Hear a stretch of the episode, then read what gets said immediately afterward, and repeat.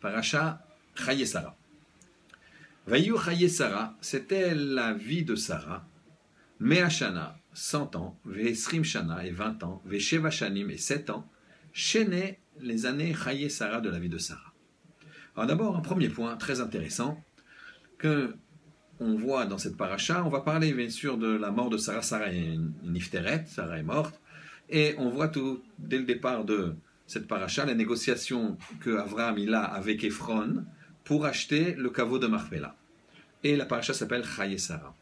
La vie, la vraie vie, c'est la vie dans le monde futur. Idée très très importante, dégagée dans ces premiers mots de Vayu, Chaye Sarah. On parle de la mort de Sarah, qu'est-ce qu'on va dire? Chaye Sarah, la vie de Sarah. C'était 100 ans et 20 ans et 7 ans. Donc c'est vraiment fondamental ici de comprendre que la vie d'une personne, c'est dans le, le Et comment on construit son le Dans le avec les mitzvot, les masim tovin, la Torah, la Gdusha, et se rapprochant bien sûr d'Akadosh Baruch. Ça c'est le premier point extraordinaire. Deuxième point, la syntaxe de cette euh, phrase est étonnante, puisqu'à chaque fois on dit 100 ans, et 20 ans, et 7 ans. Et surtout à la fin, et c'est ça qu'on va développer, il y a marqué les années de la vie de Sarah. Donc, euh, Rachid sur place nous dit pourquoi on a répété le mot année? C'est pour te dire que chacun de ces des nombres demande à être explicité. À 100 ans, elle était comme à 20, sans faute. Parce qu'à 20, on n'est pas ce qu'on appelle baron shin. À 20, on n'est pas euh, susceptible d'être puni à cause de ses fautes. Donc, on est, considéré comme s'il n'y avait pas de faute. Et à, euh, à, à 100, elle était comme à 20. Et à 20, elle était comme à 7 pour la beauté. Donc, à 20, elle était comme à 7 pour la beauté. Très bien.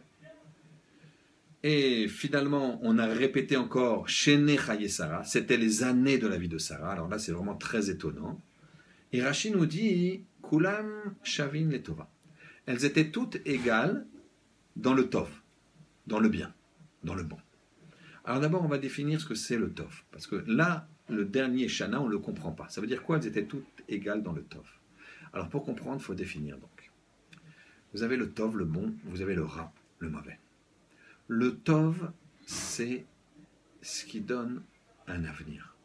Le Tov, c'est ce qui permet d'évoluer, d'avancer, quelque chose de positif. Quand je fais un compliment à une personne, c'est Tov. Pourquoi? Parce que cette personne, cet enfant à qui je, que je complimente, même si son travail n'a pas été parfait, mais il y a quand même eu un effort, c'est bien l'effort que tu as fait. Ça, c'est très bien. C'est Tov, pourquoi? Parce que ça donne envie à l'enfant de continuer ses efforts le rat, c'est de se focaliser sur le négatif et de dire à l'enfant, t'es pas réussi. Mais il a fait un effort. Oui, mais d'un côté, il n'a pas réussi. Eh bien, je souligne, en soulignant uniquement le côté négatif, c'est rat. Pourquoi? Parce que l'enfant va se sentir en position d'échec, il va se sentir en position euh, non dynamique, et pourtant il a fait des efforts, donc il va être quelque part frustré, et ça, ça va l'empêcher d'évoluer. Tout ce qui est tov, c'est quand je donne un avenir à mon action, un avenir à mes paroles, un avenir à mon sourire. Un avenir, c'est tov. Le rat, c'est tout le contraire. Ici, ce rachid-là est exceptionnel. Kulan shavin. Chaque année d'une personne correspond une maturité, correspond des épreuves, correspond des événements. On n'est pas la même personne quand on a 7 ans que 20 ans.